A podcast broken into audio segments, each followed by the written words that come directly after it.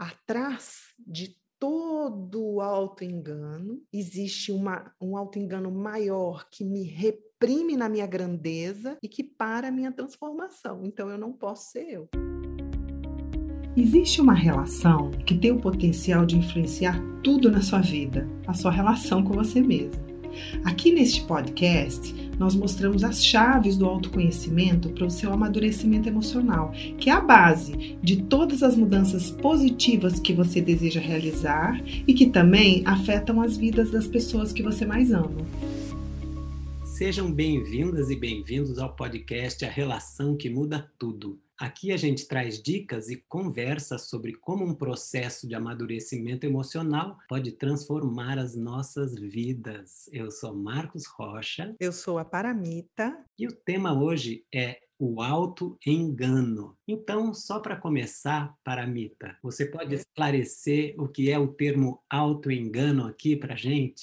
Posso esclarecer sim. Eu vou esclarecer o que é o auto-engano, mas eu já digo assim: se a gente quer evoluir, se a gente quer realmente progredir na vida, é muito importante que a gente possa olhar para essa trava. Então, eu diria que o auto-engano é um mecanismo da mente, um aspecto na, da mentira que vai fazer de tudo para impedir que a gente entre em contato com a verdade, que talvez com verdades que talvez não sejam muito agradáveis e que pode colocar em risco a nossa zona de conforto. Então, é, eu diria que é como se fosse uma válvula de escape da verdade. A gente escolhe a ilusão em determinadas situações através desse mecanismo da mentira. A gente mente para a gente mesmo. Então, eu entendo que o autoengano é uma artimanha do ego que mantém a nossa consciência estagnada, impede que a gente siga se transformando, bloqueia a nossa evolução. E eu sei que você também entende assim. Então, por quê?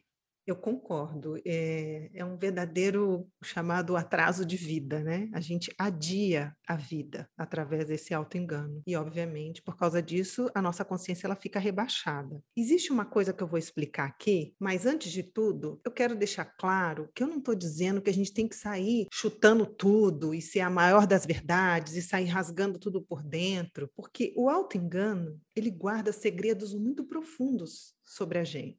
E por trás dele tem muitos sentimentos, memórias e experiências vividas. Quando a gente estava ali criança e que não tinha não, não sentíamos capazes o suficiente para lidar com certas situações, né, era difícil demais, ficou essa sensação de impotência. Então, eu diria assim, Marcos, para começar, existe um auto-engano muito profundo que é praticamente o pai a raiz de todos os outros. Porque nós crescemos, hoje em dia temos capacidade para lidar com muitas coisas, mas essa crença na insuficiência e na incapacidade é tão arraigada que dali nasce todos os outros altos enganos, porque lá no fundo eu acredito que eu não vou dar conta de encarar a verdade e que eu não tenho força de me transformar. Esse é o auto engano número um. E dele nasce todas as desculpas e adiamentos que vão se formando para que eu crie o meu mundo com ilusões, porque lá no fundo tem esse auto-engano maior, eu não vou dar conta. Então eu vou me explicar e vou ficar com a minha consciência rebaixada em determinados lugares, porque eu acredito que eu não dou conta. Um exemplo para poder clarear um pouco mais isso, do porquê que é tão profundo o que está por trás do auto-engano, uma mentirinha boba que nós estamos contando para gente e estamos fazendo questão de não olhar muito para ela, guarda muita coisa profunda. Se eu não vou ali, se eu não me aprofundo ali, a minha vida fica bem superficial. E é o meu contato comigo mesmo, obviamente, né? Então, é uma moça que eu atendo, eu estava conversando com ela essa semana, e ela quer ser a mulher perfeita para o marido. Ela acha ele o máximo, então ela quer ser assim a melhor amante, a ótima dona de casa, uma super profissional porque ela trabalha com ele, quer ser uma madrasta maravilhosa para os filhos dele, e ela faz tudo que ela pode. E ela acredita que ela é realmente essa super mulher. E aí, quando ele começa a criticar ela ou alguma coisa desse tipo, ela fica com muita raiva. E ela começou no trabalho dela individual perceber, Paramita, eu acho que eu estou me enganando. Eu não sou essa mulher toda aí que eu acho que eu sou sonho que eu estou vendendo para ele, não. E que cada vez ela vai ficando mais frustrada. Primeiro, porque a gente não consegue, e segundo, porque ele reclama dela. Isso aqui não tá legal, isso aqui também não tá. E ela fica nessa frustração toda. E aí ela começou a cair a ficha assim: eu não quero fazer isso tudo, eu estou me enganando que eu quero, que eu estou com prazer fazendo tudo isso, e tem alguma coisa errada aqui. E aí é lógico que ela foi se aprofundando e nós fomos chegando num pai super rígido com ela, que nunca estava bom, que ela tinha que ser a melhor em tudo. Quando ela errava qualquer coisa, ele punha ela para ler fim de semana, assim, durante horas, enciclopédias, cobrando muita coisa dela, sabe? E aí, então, essa cobrança toda dele fez com que ela desenvolvesse essa necessidade de ser perfeita. E ela estava ali sufocada, que ela não conseguia ser. Então, olha que bonito. Quando caiu esse auto-engano, atrás dele estava esse sentimento: eu não vou ser boa o suficiente para o meu marido. Porque é óbvio, né? Com toda a cobrança que ela sempre sentiu, ela se sentia uma impotente. Ela pôde pelo menos admitir para ela: eu não quero fazer isso tudo. E aí ela vai, então, indo em direção à verdade do ser dela, de quem ela é realmente, o que, que ela quer expressar. Respondendo a sua pergunta, por que, que o auto-engano faz isso? Como que você usou a palavra com a nossa consciência? Limita, né? Fica estagnada, a transformação isso. fica, impede a transformação, né? Impede a, a transformação. Né? Isso é o que acontece, porque se ela fica só nesse lugar, ela vai ficar que nem uma maluca tentando ser perfeita. Quando ela conseguiu atravessar o medo de não ser boa o suficiente para ele e olhar para tudo isso, começaram a cair essas camadas que estavam ali por trás, mas é claro que tinha uma dor conectada com o pai. Então, não é que é assim fácil, gente, todo mundo chuta seus auto-enganos, autos enganos, como fala o plural? Auto-enganos. Seus auto-enganos. Não é bem assim. Então, tem muita coisa ali por trás que vai sendo trabalhada. E se a gente não faz isso, o que, que a gente vai, o que, que vai acontecer? Nós vamos nos munir de várias desculpinhas, vamos escolher a ilusão e ficar por ali estacionados a própria palavra transformação ou evolução quer dizer que a gente quer mudar alguma coisa, né? Para evoluir, para transformar, a gente tem que estar em processo de mudança. Quando a gente acha que está tudo realmente ok, a gente está ali no melhor, para que, que a gente vai mudar, né? Não vou mudar. Sim. Então, se a gente não admite que tem alguma coisa a ser melhorada, não admite talvez que não esteja legal, né? Como essa pessoa que você está contando, estava sacando que na verdade era um grande esforço, não era ela de verdade, não era o ser dela ali, né? Uhum. Então a gente não quer mudar, a gente fica aonde está, fica parado. A consciência Sim ficar ali naquele lugar. E, como eu estou dizendo, ali por trás tem um medo muito grande de entrar em contato com esses conteúdos que eu estou descrevendo aqui, né? Por conta do maior auto-engano de todos, né? A gente acredita que não é capaz. A gente não acredita que a gente é o que a gente é de fato, né? O Isso, ser, né? É, nós somos muito maiores do que a gente está dizendo para nós mesmos. Aí a gente fica com muito, muito paralisado, né?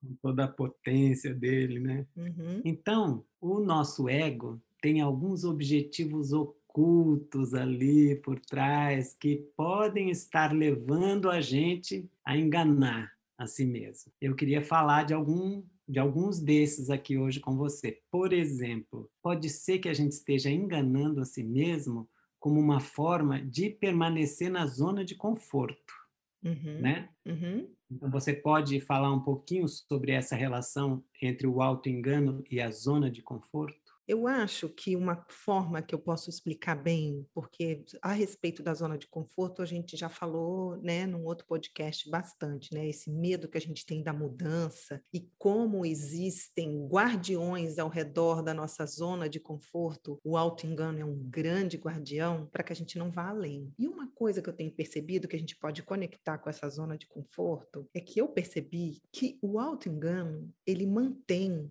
o trabalho de todas as outras estruturas do ego. Ele ajuda a manter, seja a nossa gula, seja o nosso medo, seja a nossa inveja, seja a nossa raiva. Ele fica ali dando desculpas para que a gente não queira modificar essas partes nossas. Essas partes são guardiões das zonas de conforto, né? A gente fica ali nela pequeno, acreditando que não pode ir além. Um exemplo das nossas gulas. Então, eu estou num regime, ou eu estou tentando mudar minha alimentação, ou eu estou demais na internet, ou seja lá o que for que eu me vejo naquela compulsão que eu não consigo parar. O auto-engano vem e diz assim: eu mereço, já está tudo tão difícil, eu mereço isso daqui. Aí a gente vai começando a dar desculpas. Não que a gente tem momentos que mereça, tá, gente? Não estou dizendo que é uma a, a rigidez do século, mas presta atenção quando a gente tem que mexer em alguma das nossas compulsões, o auto-engano está sempre ali de alguma forma dizendo assim: não, eu vou começar em breve, ou agora tudo isso está acontecendo, então eu acho que eu mereço isso. Não, isso aqui não é que seja minha gula, é porque agora eu estou precisando disso mesmo. A gente vai se dando essas desculpas. E aí, obviamente, a gente junta, junto com a preguiça que a gente tem também, né, na forma do adiamento, o auto-engano junta com o adiamento fala assim: não, mas eu vou começar, eu vou até fazer isso aqui assim, mas daqui a pouco eu vou, eu, eu, eu vou parar, ou eu vou, sabe, mudar isso. E fica uma enrolação, tô até enrolando para falar, fica uma enrolação do auto-engano com esse adiamento da preguiça, e aí vai indo. Eu estava conversando esses dias com um rapaz, muito interessante o que aconteceu com ele. Ele mostrou um auto-engano na forma do adiamento e no medo, porque eles trabalham juntos também, né? Ele precisa sair de uma determinada zona de conforto dele. Ele mora fora do Brasil, ele precisa pedir um aumento.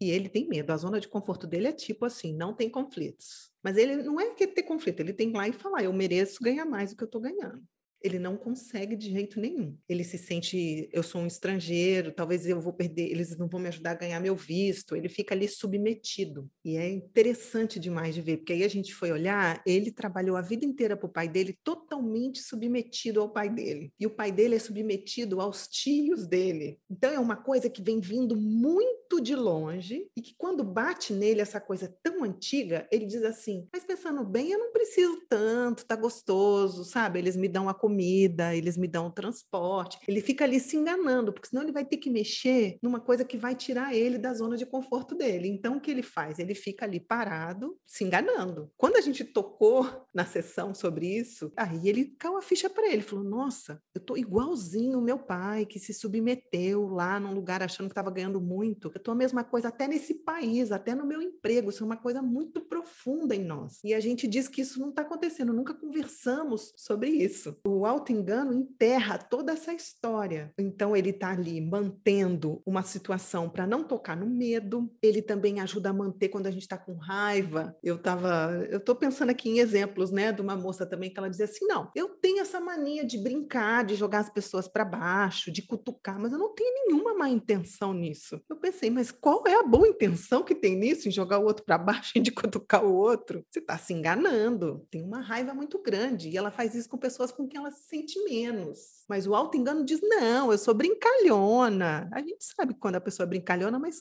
tem essas coisas ali junto também. Ou quando a gente está com inveja de alguém, a gente começa a desprezar a pessoa, a falar mal dela. No fundo, no fundo, eu não estou querendo ver alguma coisa minha. É um auto-engano para me manter naquela zona ali de conforto que a pessoa que eu estou invejando está me cutucando. O auto-engano, ele vai mantendo todos esses mecanismos do ego agindo e a gente finge que não vê com explicações não só nessas estruturas, mas até nas áreas da vida. Você quer mais auto-engano do que a gente tem dentro da sexualidade? Que a gente não quer olhar, que a gente não quer mexer. E a gente diz assim, não, vai melhorar, como se vai ver cair um milagre do céu. A maneira de melhorar é entrando, na verdade, pulando o auto-engano e trabalhando para trabalhar. É a maneira de transformar. Mas a gente vai empurrando com a barriga. Relacionamentos acontecem muito. Eu estava conversando com uma moça também que é fora do Brasil e que ela é assim, não, para mim eu gosto de relacionamento aberto. Não que eu tenha nada contra relacionamento aberto, tá? Mas no caso dela, ela morre de medo de se entregar para alguém porque ela já foi muito abandonada. Então o auto-engano mantém ela nisso. Todo esse esquema porque vai mexer nas nossas zonas de conforto, concorda? Nós vamos entrar em contato com situações desconfortáveis. Mas eu vou sempre aqui nesse podcast dizer, mas é uma passagem do outro lado Está o amor, está a nossa luz, está a nossa grandeza. Então, essas são maneiras que o auto-engano vai fazendo para manter algumas das nossas defesas no comando. Então, outra relação que eu vejo bem forte é entre o auto-engano e a autoimagem. Só que é necessário esclarecer um pouco esse termo autoimagem, né? Porque eu sei que ele é claro para alguns que já estão bem na nossa linguagem, assim, mas outras pessoas que vão assistir não, né? Então, o que a gente chama de autoimagem é uma imagem ou uma personalidade mesmo que a gente cria lá ainda pequenininho e vai construindo um, como se fosse um eu diferente daquilo que a gente é de fato, porque no fundo a gente não foi aceito mesmo na nossa totalidade, no nosso ser. E aí, ainda bem pequenininho, a gente começou a notar aquilo, se sentir não tão aceito assim. E como que eu devo ser então para ser aceito? Aqui nessa família, por esses pais. Isso é uma coisa universal, todo mundo passa por isso em algum nível. Então, como que eu devo ser? E aí a gente começa a ir em busca de ser alguma coisa que a gente não é de fato, para poder ser amado, para poder ser aceito, e a gente começa a inventar uma personalidade que funcione ali. Então, isso é autoimagem. A gente cria uma imagem da gente mesmo e sai atrás dela, sai tentando ser isso que vai funcionar, é uma solução para eu poder lidar com a vida, né, com as pessoas, que nasce ali dentro de casa, com as pessoas que são as mais importantes para mim, meu pai, minha mãe, meus irmãos, meus cuidadores. Então, eu queria que você falasse um pouco sobre a relação que existe aí, essa duplinha auto-engano e autoimagem, impedindo que a, que a gente seja realmente autêntico, né? É interessante porque essa autoimagem, ela é o tipo de mentira que a gente vai contando uma, duas, três, quatro, até que a gente passa a acreditar e o autoengano se instala e a gente tem certeza daquilo, né? Eu até ia dizer assim, né, que a autoimagem é o autoengano em si, né? É, isso. É isso mesmo. Que é uma imagem, não é o que é de fato, né? Sim, e ela vai fazendo isso, né? Você já percebeu? Você já se viu assim? Você conta uma, uma história uma, duas vezes de mentira, daqui a pouco ela vira verdade para você, você não precisa nem mais pensar para mentir. Já tá esse script decorado na sua cabeça. Você nunca viu você fazendo isso? Eu já vi eu fazendo isso. Sabe uma que eu fiz? Eu fiquei olhando, falei, cara, como que eu fiz isso tantos anos? Eu exagerei a idade que eu tinha quando a minha mãe morreu. Eu falava que era mais nova do que a verdade. Eu resolvi falar, sei lá, que eu tinha oito anos, uma coisa assim. Aí eu fiquei contando isso de novo. Eu fiquei contando, até que eu tive certeza. Não, é, quando eu tinha oito anos, minha mãe morreu e tal. Até que um dia eu estava olhando, falei, gente, era oito mesmo? Eu fiz as contas, não, não era. Mas por que, que eu tive essa necessidade de ficar contando, contando, contando, contando essa mentira até que ela vira uma verdade? Eu vi que eu queria falar assim: olha como eu sofri, olha como eu era tão pequena, olha como eu sou importante. É assim que muitos dos nossos auto-enganos vão entrando e vão se instalando. A gente conta uma, duas, três, quatro, o outro também já está sabendo, já virou uma verdade para o outro, e aquilo vai se instalando no nosso sistema. Essa autoimagem é assim. Eu tenho certeza que eu sou boazinha, aí eu sou boazinha de novo, aí todo mundo fala que eu sou boazinha, aí o outro contou que eu também sou, aí eu acredito que eu sou. E aí eu quero, sei lá, quero dar um não, eu quero, sabe, mandar o outro para aquele lugar, eu quero fazer uma coisa errada, mas nossa, não pode, porque eu sou muito boazinha. E aí eu não admito muitas das coisas que eu tenho. E seja lá também, né, aquele que tem a autoimagem do fortão, do agressivo, que às vezes tudo que quer é colo, mas como você diz, não pode viver na sua totalidade, na sua presença do que está acontecendo no momento. Tem que preencher um script do auto-engano, que eu vendi para mim, para todo mundo, dividi em 10 vezes no cartão, todo mundo comprou, agora eu tenho que entregar, entregar, entregar. Então, agora, olha a sutileza disso. Porque eu estou dizendo aqui que a gente tem um auto-engano, né? Uma desculpa ou uma mentira que eu conto para manter, seja a minha imagem, para não sair da minha zona de conforto. E atrás disso tem uma insegurança de que eu não vou ser capaz de encarar aquela verdade. É uma cegueira voluntária. Eu quero viver essa cegueira, é uma cegueira voluntária. E atrás disso, então, tem esse sentimento de que eu não vou dar conta. E é muito importante a gente dizer que essa autoimagem do bonzinho, que essa autoimagem seja lá do fortão, do autossuficiente, ou daquele que está em paz, que é superior a todos, porque é uma pessoa muito calma, não é verdade que a gente não tenha isso. O bonzinho tem bondade, o fortudo tem força. O problema é que a gente quer esconder todo o resto atrás, não é? é a gente quer ser só aquilo. Esse é o maior auto-engano. A gente não quer admitir que somos humanos e temos tudo que todo ser humano tem. Por quê? Porque tem esse sentimento lá atrás do auto-engano maior, que se eu for eu em toda a minha totalidade, eu não vou ser aceito. Então é melhor eu escolher aquilo lá que lá atrás deu certo e ficar aqui, atrás de todo todo auto-engano, existe uma, um auto-engano maior que me reprime na minha grandeza e que para a minha transformação. Então, eu não posso ser eu. Como eu estava contando dessa paciente minha há pouco tempo atrás. Eu sou a perfeita, a autoimagem da mulher perfeita. Por trás, eu não sou boa o suficiente, lido com eu não sou boa o suficiente tem uma possibilidade de eu, na minha verdade, vir para fora. Essa é a relação entre o auto-engano e a autoimagem. Ele impede que essa autoimagem caia, porque eu acredito fervorosamente que eu sou aquilo e nego várias partes minhas que são poderes muito profundos que eu tenho que estão distorcidos. E isso me coloca completamente dependente do outro porque como é uma mentira, eu vou precisar confirmação constante do mundo lá fora de que está funcionando. É em função do outro mesmo, que eu estou querendo a energia do outro, porque eu estou desconectada da minha. Como eu estou desconectada da minha energia, tudo que eu quero é a energia do outro. Então, vou tentar ser boazinha, vou tentar ser forte, vou tentar seja lá o que for, que eu acredito que eu vou receber a energia. E aí a gente fica patinando nesse mundo de mentira que a gente vive muitas das vezes. Isso causa essa profunda dependência emocional, imaturidade, porque então eu fico ali me enganando e aí para o meu processo de amadurecimento. É uma trava e tanto, vamos falar. Sim, sim.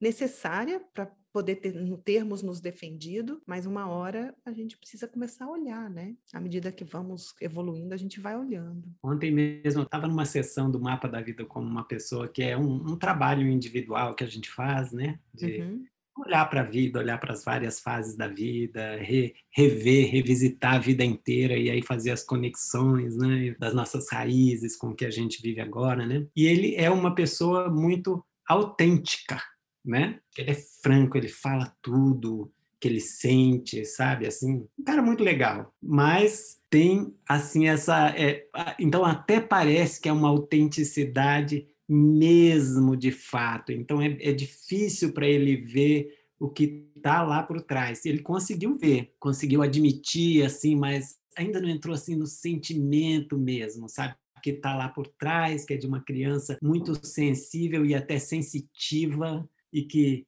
tinha muita ansiedade quando era pequeno, assim, uma hiperatividade muito grande, mas ele mesmo assim enxerga a infância dele como muito feliz e essa autenticidade dele como real autenticidade, né? Então fala tudo e fala tudo na cara, né? Mas só não fala que tem o maior medo de da vulnerabilidade, então ele não gosta que ninguém faça carinho nele. Não, não vem fazer carinho não, sabe assim, não, uhum. não encosta em mim.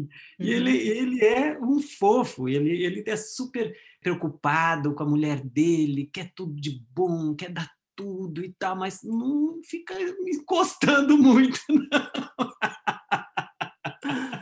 Senão vai desmontar essa força toda, sabe? Sim. E olha que interessante, quando ele fica nesse auto-engano de que ele é só essa autenticidade, ele tem essa autenticidade, mas ele não é só ela, ele tem muitas outras coisas, né? Ele tá ali perdendo a oportunidade de colocar em movimento essa sensibilidade real, né? Tudo isso que você está mostrando, né? Incrível. É. Escuta, e a gente também não pode, por causa de uma vergonha muito forte que a gente tem lá dentro, assim, daquelas, daquelas vergonhas mesmo que a gente não conta para ninguém, né? Uhum. Isso não pode levar a gente também para estar tá enganando a si mesmo? Claro. Se a gente olhar mais profundamente, o auto-engano ele é um amortecedor do baque que a realidade muitas das vezes traz. E a vergonha, ela coloca a gente frágil demais, é um sentimento muito desconfortável de se sentir. Tem uma coisa que eu, quando eu estava dando alguns exemplos lá atrás, eu não falei, mas na área, por exemplo, do dinheiro, é uma área que tem muito engano também, muitas das vezes. E eu me lembrei aqui, quando a gente comentou de um rapaz que ele passou muita vergonha com dinheiro na infância, que ele era filho de um, de um, de um homem que conseguiu uma bolsa para ele numa escola muito rica e ele não tinha dinheiro, e ele cresceu dizendo que ele não se importava com dinheiro, que ele achava que todo mundo que tinha dinheiro era muito perdido e ele, né, estava ali desprezando. Ele estava morrendo de vergonha, que ele não tinha o tênis, ele não tinha calça, ele não tinha camiseta, ele não ia na excursão, ele não acompanhava. E ele aprendeu se amortecer, se enganando que ele não estava se importando com aquilo, que dinheiro era para pessoas perdidas e que ele até fazia discursos a respeito. Ele estava se enganando. Um dia vocês vão ouvir aí um dos nossos vídeos, vocês vão ver. E quando tudo isso caiu e ele conseguiu mesmo entrar em contato com isso e começou a fazer dinheiro finalmente. Muitas das vezes pode acontecer da pessoa até não estar tá conseguindo fazer o dinheiro e tá sempre enrolando. Não, agora vai acontecer. Não, só estou esperando agora fechar um projeto. Não, só tô. Cara, a pessoa está se enganando. Ela tem que olhar para ela e falar assim: tem uma insegurança comigo, com dinheiro tem uma dificuldade, eu tô com vergonha. A vergonha ela trava, né? E aí o auto engano chega e amortece. E é, nós ficamos contando histórias. Agora só falta isso. Não, o problema e, e dentro ainda da vergonha, que é um aspecto muito do nosso orgulho, né, de ser menos, de se sentir menos. Eu acrescento que se você presta atenção, existe uma parte em nós que não é só o orgulho, né? Nós estamos falando de várias partes, que é o vitimismo. Muitas das vezes a gente entra no vitimismo. Estou aqui contando agora da área do dinheiro, tá, gente? Mas existem em todas as áreas, em vários aspectos da vida. Dizem que nós vivemos num mundo de ilusão aqui, porque são muitas as possibilidades da gente se enganar, enganar o outro. É tudo muito delicado separar o joio do trigo. Juntando com isso que eu estou dizendo do dinheiro, eu estou me lembrando de uma moça que ela não ela, ela era insegura para fazer o dinheiro dela e era difícil para ela encarar essa realidade. Ela tinha vergonha. Então ela sempre tinha uma desculpa na forma da vítima. É, é a pessoa com quem eu trabalho que não é legal. Não, não. Sabe o que, que é? É porque o sistema econômico, é verdade, tem um sistema econômico, mas tinha um alto engano por conta de uma vergonha muito grande que ela não conseguia dizer, gente, eu não sou capaz de fazer meu dinheiro. Aí podemos fazer a próxima pergunta: por quê? E aí podemos ir entrando para poder ir resgatando. E esse alto engano dela estava batendo a porta junto com a vergonha e segurando lá. E dizendo, não, olha lá fora. E, de novo, nós nos colocamos dependente do mundo ou do outro para nos salvar. Sentado no trono do auto-engano, esperando que o mundo e o outro mude para que eu possa fazer alguma coisa a respeito da minha vida, ou ser feliz, ou alguma coisa acontecer. Eu lembrei de um rapaz que, que fazia grupo comigo, né? Um grupo de autoconhecimento, um grupo semanal. Encontrava uma vez por semana, duas horas na cidade mesmo, tal durante um tempo, né? Uhum. Ele era assim, ele era gay assumido e as falas dele, os feedbacks que ele dava eram muito confusos. Até parecia que ele tinha um pouquinho de uma limitação assim de inteligência, sabe? Parecia um pouco assim. Mas daí um dia ele foi para um grupo imersivo comigo também, desses que a gente passa uma semana desconectado, inclusive não pode nem olhar o WhatsApp, assim, que é para entrar fundo mesmo, na verdade, já que estamos falando do auto-engano, né? Uhum. E lá pareceu uma pessoa completamente diferente. E aí ele contou algumas coisas da história dele da infância e da adolescência que tinham a ver com a homossexualidade e com a pobreza da onde ele vinha, que ele não tinha contado no grupo, que eram coisas que ele tinha muito muita vergonha. Vergonha. Né? Uhum. E de repente, as falas dele, os feedbacks que ele dava eram super inteligentes, o discurso todo claro, fazendo um monte de conexões. Que lindo. Eu fiquei até espantado. Eu falei, cara, cadê aquele cara meio burro que estava lá e, aqui, e esse outro que está aqui agora? E aí eu saquei que a vergonha fazia com que ele ficasse naquele lugar ali, quase que se enganando que eu sou meio confuso, assim, para não poder assumir a minha verdade, ele era assumido, mas no fundo não era. Ele não assumia a história dele, a história da homossexualidade, que ele tinha vergonha das coisas que tinham acontecido. Então ele era assumido pelo no mútuo, entendeu? Então uhum. tinha um, uhum. um auto-engano ali de ser meio bloqueado assim eh, no, no cognitivo, não poder Sim. assumir quem ele é de verdade, com aquela inteligência toda. Olha que coisa né? Bonito, né? Muito bonito. É, mas você Pô. vê o que, que uma vergonha pode travar assim? Sim, tem a vergonha e vários outros sentimentos nossos, né, Marcos? Que bloqueia de um jeito que a gente não quer ver, não quer olhar mesmo. Eu não quero. E a pessoa é livre, né? Não quero, às vezes eu não tô afim, acabou. Eu fico pensando, às vezes, até com questão dos animais, né? Às vezes as pessoas dizem, eu amo animal, amo animal, mas às vezes come o animal. Agora eu estou dizendo da auto, do, do auto-engano, né? Não ama todos os animais, então, né? E, às vezes eu estou ali comendo um animal, a pessoa está ali mas ela não quer saber de onde vem, o que acontece. A gente bloqueia mesmo para não entrar em contato. É possível a gente bloquear partes nossas mesmo e, e é como se aquilo não existe. A mentira, o auto-engano é capaz de realmente apagar verdades desconfortáveis e a gente não querer olhar. É profundo, não é? Muito profundo. Às vezes com o corpo, né? Você sabe que às vezes eu tinha esse auto-engano comigo, com o meu corpo, eu falava assim, não, comigo eu não vou pegar aquela doença, não, não, ali eu não vou envelhecer, não. A gente fica com esse auto-engano, aí de repente bate na nossa porta do tipo, não, é todo mundo vai passar por isso sim. A gente está vendo isso, né? Totalmente. não tem escape, não. Não tem grande nem pequeno por Não tempo. tem, não tem. Por mais que o nosso auto-engano tenta adiar. E você acha que a verdade é sempre melhor do que se enganar? Existe algum antídoto? É ela o antídoto para o auto-engano? Eu acredito que, sim, o antídoto para o auto-engano é a verdade, munida com alguns aliados, como a coragem, como a vontade de se transformar. Precisa de aliados juntos para poder fazer esse antídoto da virada de tudo isso. Por tudo que nós estamos falando aqui, a verdade, né, a, a integração desse auto-engano realmente é um caminho de muita luz, você está dizendo se eu acho que a verdade é realmente muito é sempre melhor do que o auto-engano? Eu acredito que sim, mas eu acho que tem momentos que as pessoas não estão preparadas ainda para encarar e podem se queimar. Então, não estou dizendo assim, sim, vamos agora quebrar tudo. Tem casos e casos. Então, eu acredito que o caminho para o melhor é a verdade. Disso eu não tenho dúvida. Para poder resgatar a nossa grandeza. Não tem como chegar na real grandeza nossa sem passar por esses portais do auto-engano e tudo aqui que eu disse que está por trás. Não tem como. Eu tenho um rapaz que eu atendo que ele é muito engraçado. Ele não teve muito. A mãe dele era tão vítima tão vítima que ele não se viu com espaço de pedir nada. Então a vida inteira ele não pede nada. Ele sempre tem uma desculpa. Agora ele, por exemplo, vai precisar de uma ajuda de uma pessoa para uma determinada coisa que ele vai fazer. Ele está assim: não, não, não vai precisar não, por causa disso, de aquilo, aquilo outro. Ele tem mil explicações. Eu, que dia que você vai admitir que você tem dificuldade de receber um colo e que não é isso ou aquilo ou aquilo outro, para que você possa realmente entrar nisso e, e receber o que você merece da vida. A gente merece tudo de bom da vida prosperidade, amor, tudo isso. E o auto-engano nos impede de chegar lá. Então, se você me pergunta se o caminho é ir pela verdade, eu acredito que sim, nos momentos que esses aliados podem chegar junto, a coragem pode chegar junto, o cansaço de um determinado padrão e a decisão de ir além, precisa de uns aliados. Então, à medida que eles vão chegando, eu não sei o momento que chega, mas no momento que ele chega é o momento, né, de dar essa virada. Porque muitas das vezes esse auto-engano impede que a gente se renda que a gente errou, impede. A gente erra e fica ali explicando para a gente mesmo e para o outro, a gente precisa se render em algumas coisas e a gente não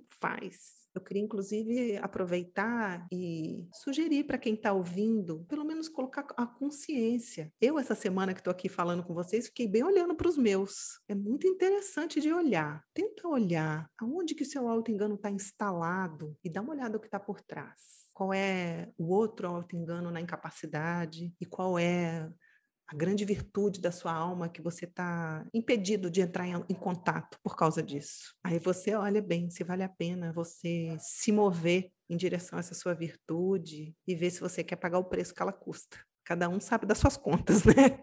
Cada um sabe das suas contas. Dá uma olhada, quem sabe, né? Olha para o seu adiamento para poder encarar para ficar melhor, tá, gente? Para ficar melhor. Esse é sempre o nosso objetivo aqui, olhar as travas para que você possa ficar do tamanho real que, é, que você é, não do tamanho que o seu auto-engano está te contando, te enganando, nesse mundo de ilusão. Bonito. Acho que Fechamos com chave de ouro, assim. Fechamos com chave de ouro, e junto com essa chave de ouro, eu quero uma chave mais de ouro ainda. que você sabe que eu vou te pedir. Eu já te pedi essa semana, porque se vocês já assistiram o vídeo do Marco se apresentando lá um tempo, né, no, no nosso Instagram, ele também é um músico maravilhoso. E ele tem uma música muito bonita que descreve isso, que eu acho que vem da sua própria experiência, né, Marcos? É, dos seus é. mergulhos aí. E eu acho que é uma música que fala muito a respeito de tudo que a gente está conversando aqui. Então eu queria fechar com a sua música. Pode ser? Lógico. Então já te agradeço, agradeço a sua música, agradeço todo mundo que nos ouviu e que a gente, quem sabe, né, possa ter com essas palavras diminuído que seja um pouquinho da mentira da nossa vida. Eu foi